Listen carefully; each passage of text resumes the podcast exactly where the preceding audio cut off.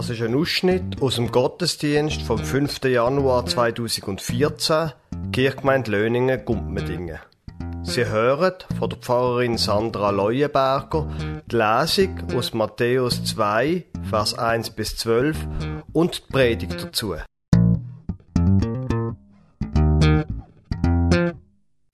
Morgen ist der Drei-Königstag und mit der Ankunft den drei Weisen oder Sterndeuter aus dem Morgenland und ihrer Anbetung findet die biblische Weihnachtsgeschichte ihren Abschluss. In vielen Gegenden der Welt ist der Tag auch sehr wichtig, weil auch immer Geschenke verteilt werden, äh, analog zu den Geschenken der Weisen. Wir werden uns die Geschichte jetzt anschauen. Ich lese aus dem Evangelium nach Matthäus Kapitel 2, Vers 1 bis 12. Die Huldigung der Sterndeuter. Als Jesus in Bethlehem in Judäa zur Zeit des Königs Herodes zur Welt gekommen war, da kamen Sterndeuter aus dem Morgenland nach Jerusalem und fragten, wo ist der neugeborene König der Juden? Wir haben seinen Stern aufgehen sehen und sind gekommen, ihm zu huldigen. Als der König Herodes davon hörte, geriet er in Aufregung und ganz Jerusalem mit ihm. Und er ließ seine hohen Priester und Schriftgelehrten des Volkes zusammenkommen und erkundigte sich bei ihnen, wo der Messias geboren werden sollte. Sie antworteten ihm, in Bethlehem, in Judäa, denn so steht es durch den Propheten geschrieben. Und du, Bethlehem, Land Juda, bist keineswegs die geringste unter den Fürstenstädten Judas, denn aus dir wird ein Fürst hervorgehen, der mein Volk Israel weiden wird. Darauf rief Herodes die Sterndeuter heimlich zu sich und wollte von ihnen genau erfahren, wann der Stern erschienen sei. Und er schickte sie nach Bethlehem mit den Worten, Geht und forscht nach dem Kind. Sobald ihr es gefunden habt, meldet es mir, damit auch ich hingehen und ihm huldigen kann. Auf das Wort des Königs hin machten sie sich auf den Weg und siehe da, der Stern, den sie hatten aufgehen sehen, zog vor ihnen her, bis er über dem Ort stehen blieb, wo das Kind war. Als sie den Stern sahen, überkam sie eine große Freude. Und sie gingen in das Haus hinein und sahen das Kind mit Maria, seiner Mutter. Sie fielen vor ihm nieder und huldigten ihm, öffneten ihre Schatztruhen und brachten ihm Geschenke dar, Gold, Weihrauch und Myrrhe. Weil aber ein Traum sie angewiesen hatte, nicht zu Herodes zurückzukehren, zogen sie auf einem anderen Weg heim in ihr Land. Vielleicht haben sie sich während der Lesung ein bisschen gewundert, dass es jetzt wieder um einen Teil der Weihnachtsgeschichte geht, wo ich vorhin gerade davon geredet habe, dass wir ja jetzt eigentlich aufs neue Jahr zugehen und dass wir die Tage vom alten Jahr langsam hinter uns lassen.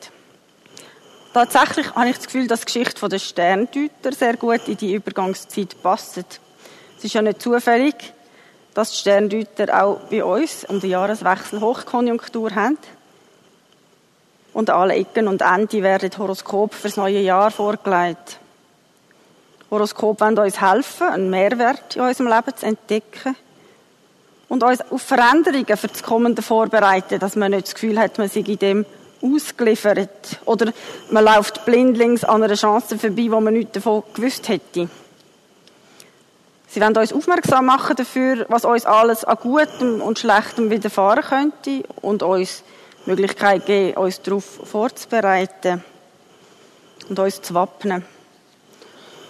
Als solche Deutungshilfen werden es auch gern gelesen oder gehört.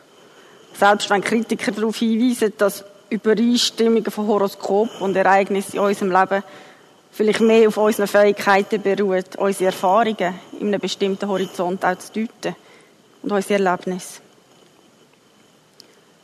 Die biblische Geschichte der Sterndeuter nimmt das Zeichen vom Himmel nicht in dem Sinn kritisch auf. Der Stern steht am Himmel und leuchtet strahlend als ein göttliches Zeichen. Die Sterndeuter in ihrem fernen Land vermögen die Bedeutung zu erkennen und zu lesen. Der Stern weist auf die Geburt von neuen, grossen König hin. Und die Sterndeuter wollen dem vom Stern vorausgesagten grossen König ihre Aufwartung machen und machen sich darum auf und folgen dem Stern. Sie folgen dem so lange, bis klar ist, wohin der Stern hinweist. Es ist ein neuer jüdischer König. Darauf gehen sie gleich, sogleich in den Palast vom König, denn wo sonst könnte ja der neue König von den Juden geboren werden. Allerdings im Palast weiß ja niemand etwas von einem neuen Königskind. Nur der Herodes ist sofort auf Plan und nicht untätig. Er lässt nachforschen, ob es in den Prophezeiungen Hinweise auf ein neues Königskind gibt. Und tatsächlich, man sucht und findet in der Überlieferung der Propheten die Worte, die auf einen neuen König in Bethlehem hinweisen. So dass der Herodes die Sterndeuter beauftragt, weiter für ihn nach dem Kind zu forschen. Nachdem die weisen Sterndeuter also einen gewissen Fehlschlag haben müssen hinnehmen und es nicht so ist, wie sie sich das vorgestellt haben mit dem Königskind im Königspalast, machen sie sich auf und gehen wieder am Stern an, wo sie bis jetzt dahin geführt haben, wo sie gekommen sind. Und tatsächlich, der Stern geht wieder auf und führt sie weiter. Das mal tatsächlich auch nach Bethlehem. Und wiederum nicht mit in Ort, im grössten, schönsten Haus oder wie auch immer man sich könnte vorstellen. Nein, irgendwo in einem kleinen, erbärmlichen Stall außerhalb am Rand von Bethlehem. Aber wo die Sterndeuter tatsächlich eine Mutter und ihr Kind vorfindet, da sind sie überzeugt, sie sind am Ziel angelangt. Sie fallen vor dem Kind nieder, bringen ihm Geschenk dar und beten es an, wie es heisst in der Geschichte. Aus dieser kurzen Rekapitulation haben Sie vielleicht gemerkt, ganz so einfach und geradlinig ist die Geschichte nicht. Vielmehr müssen die Sterndeuter sich ständig mit dem auseinandersetzen, was sie eigentlich auch vor Vorstellungen und Überlegungen, vielleicht auch Vorurteile haben. Ihre Vorstellung, dass ein neuer König im Palast zu suchen sei, trifft nicht zu. Und auch in Bethlehem ist es irgendwo am Rand in einem ärmlichen Stall, wo das Kind in einer Futterkrippe liegt. Aber obwohl die Weisen nicht das finden, was sie eigentlich ausgezogen sind zum Suchen, sind sie überzeugt, es ist das, was der Stern vorausgesagt hat. Der Stern hat sie zum richtigen Kind geführt. Und so überreichen sie ihm auch Geschenk. Die Sterndeuter haben darauf vertraut, dass der Stern ein göttliches Zeichen ist. Selbst wenn sie dabei alle ihre vorgefassten Überzeugungen ständig revidieren müssen. Sie bleiben fest bei der Überzeugung von der Botschaft vom Stern. Und lassen die Botschaft auch nicht wackeln, wenn die Realität nicht ihren Vorstellungen entspricht. Es liegt ja nicht der kleine gefeierte König im Palast in prächtige Tücher gewickelt vor ihnen, sondern ein armes Kind ohne festes Zuhause. Das Vertrauen auf eine göttliche Verheißung angesichts von Umständen, wo alle Vorstellungen und Erwartungen eigentlich wieder laufen, das zeichnet wahrscheinlich die Sterndeuter und ihre Art von Weisheit aus. Und sie stehen damit in der Bibel überhaupt nicht allein. Vielmehr stehen sie in einer ganzen Reihe von biblischen Figuren, die sich auch auf geradezu spektakuläre Art auf eine neue Zukunft einlöhnt, im Vertrauen darauf, dass Gott sie leiten wird. Erinnert sich nur an Abraham, der im hohen Alter in ein fremdes Land aufgezogen ist, ausgezogen ist, allein auf die göttliche Verheißung hin, dass Gott ihn dort segnen und zu einem grossen Volk machen wird. Und das Volk Israel ist aufgrund von einer göttlichen Verheißung einer neuen, freien Existenz aus der relativen Sicherheit von Ägypten in die Wüste geflohen und dort 40 Jahre lang umeinander gewandert. Und schließlich Maria, jetzt in der Weihnachtsgeschichte, hat auch auf eine göttliche Verheißung hin ein Kind in eine höchst unsichere Zukunft geboren. Alle haben sie ihr vertraute Leben gegen ein neues eingetauscht wo sie nicht viel mehr an Leitplanken hatten, als das Vertrauen, dass die göttliche Führung sie nicht im Stich lässt. Und sie haben mit dem Vertrauen den widrigsten Umständen trotzt. Israel hat in der Wüste ja auch eine Menge Vertrauensverlust durchlitten und trotzdem immer wieder neues Vertrauen gefasst, dass Gott da ist oder dass er die einzige Hoffnung und der einzige Weg ist, wo nur Elend und Not sind. Dass Gott dort neue Wege eröffnen kann. Uns selber geht es ja ein bisschen ähnlich, wenn wir am Jahresbeginn wieder vor einem neuen Jahr stehen, wo wir nicht so genau wissen, was es an Veränderungen mit sich bringt. Und wenn wir Silvester Neujahr in einer ritualisierten Form mit viel Feuerwerk und allem Möglichen beginnt, dann ist es eine Art eine Hilfe, um sich bewusst, aber auch in Gemeinschaft damit auseinanderzusetzen, dass wir eben die Zukunft nicht im Griff haben. Neben der Hilfe von Horoskop, wo uns voraussagen wollen, was für Belastung und Erfolg im kommenden Jahr auf uns zukommen, versuchen die meisten von uns ja auch, sich Vorsätze für das kommende Jahr zu machen, um sich für die Zeit zu wappnen und sie aktiv mitzugestalten. Schließlich dienen ja Vorsätze am ersten dazu, dass man sich von dem, was da kommt und wo man noch nicht genau weiß, was kommt, ein bisschen zu rüsten dass man nicht gerade davon weggespült wird, sondern dass man bewusst sagen kann, ich nehme Einfluss auf das, was mir widerfährt.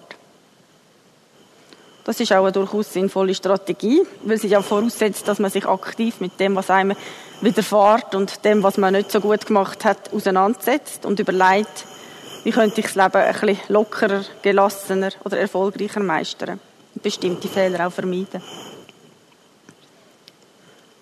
Allerdings die biblische Botschaft, Botschaft von der göttlichen Verheißung widersetzt sich unseren alltagspraktischen Strategien im Umgang mit Neuem und Ungewohntem und entwirft ein Gegenbild. Die Geschichte der Sterndeuter aus dem Morgenland und viele andere biblische Geschichten, insbesondere natürlich die Evangelien, erzählen vom unbedingten Vertrauen auf die göttliche Kraft, da einen Weg oder eine Option zu öffnen, die davor nichts war, wo wir aus eigener Kraft weder weiter wissen, noch weiter können. Aus einem armen Kind, in einer erbärmlichen Krippe, in einem Stall außerhalb von Bethlehems, kann Gott einen König machen, wenn er das will. Und der Stern ist für die Sterndeuter Zeichen, dass Gott das so will. Während wir uns also mit unseren relativ bescheidenen Hilfsmitteln durchschlagen, um das Kommende einigermaßen tüchtig zu meistern, steht Gott offen, das ist die biblische Überzeugung, uns noch ganz andere Möglichkeiten und Wege aufzuzeigen, wo wir uns nicht vorstellen können oder nicht sehen. In dem Sinn können biblische Geschichten, die von Gottes Handeln von mit uns Menschen erzählen, ein bisschen funktionieren wie Horoskop indem sie uns sensibilisieren dafür, dass Gottes Wirken in der Welt sichtbar ist und uns einen Mehrwert eröffnet, eine andere Dimension auf unser Leben zu schauen. Sie helfen uns nicht blindlings an den Möglichkeiten von Gott vorbeizuirren, weil ja unsere Augen nur auf das gerichtet sind, was augenscheinlich nach unserem Maßstab möglich ist. Biblische Geschichten erzählen uns immer wieder von weiteren Optionen oder Möglichkeiten. Optionen und Möglichkeiten von Gott. Und ganz besonders von der Möglichkeit, die Welt durch die Augen der Liebe und vom Vertrauen verwandeln zu lassen.